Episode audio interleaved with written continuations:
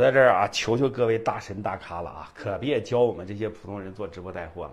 这普通人啊，也别想着去做什么狗屁的直播带货啊！我跟你说啊，就直播带货，百分之九十都亏钱的。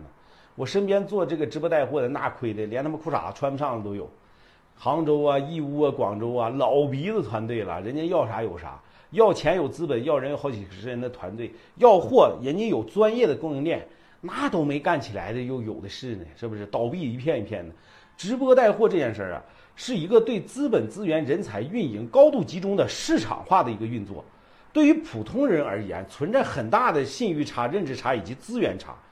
就是简单来说，你在线下他妈都啥也不是，是吧？什么资源都没有，什么电商经验也没有，甚至连个生意你都没做过。你对于市场一脸懵逼，对于人性的把控全然不知，更说更别说是什么人设、短视频的拍摄了，对不对？你他妈打开直播，你连个话你都说不利索，你还想着带货赚钱？那不是做他妈春秋大梦的吗？啊！前几天一个昆明粉丝来见我，一上来就问我，哎，我能不能赚个十万八万的？一下就给我整没电了啊！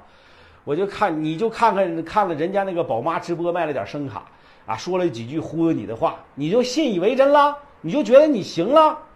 就那些个能带出货的啊，就这几个人群啊，肯定这里面肯定是没有你。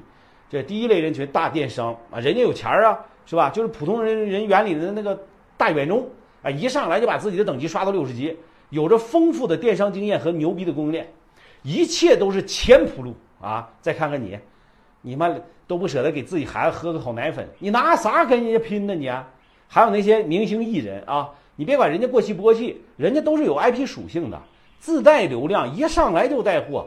他可不给你讲究什么什么算法啊、狗屁推荐法呀、什么标签啊啊，什么直播推荐呀，发几条视频预告一下，对吧？通知一下几月几号我开始带货了，给家人们带福利了就行了，粉丝们就会闻闻风而来啊！供应链、品牌方还得屁颠屁颠的去发福利去，还得给人家去买流量，配合人家的直播间的人气，你行吗？啊，手机呀、黄金套盒、假酒一样的不少卖，哈，你咋跟人家拼？还有那品牌方日不落直播，对吧？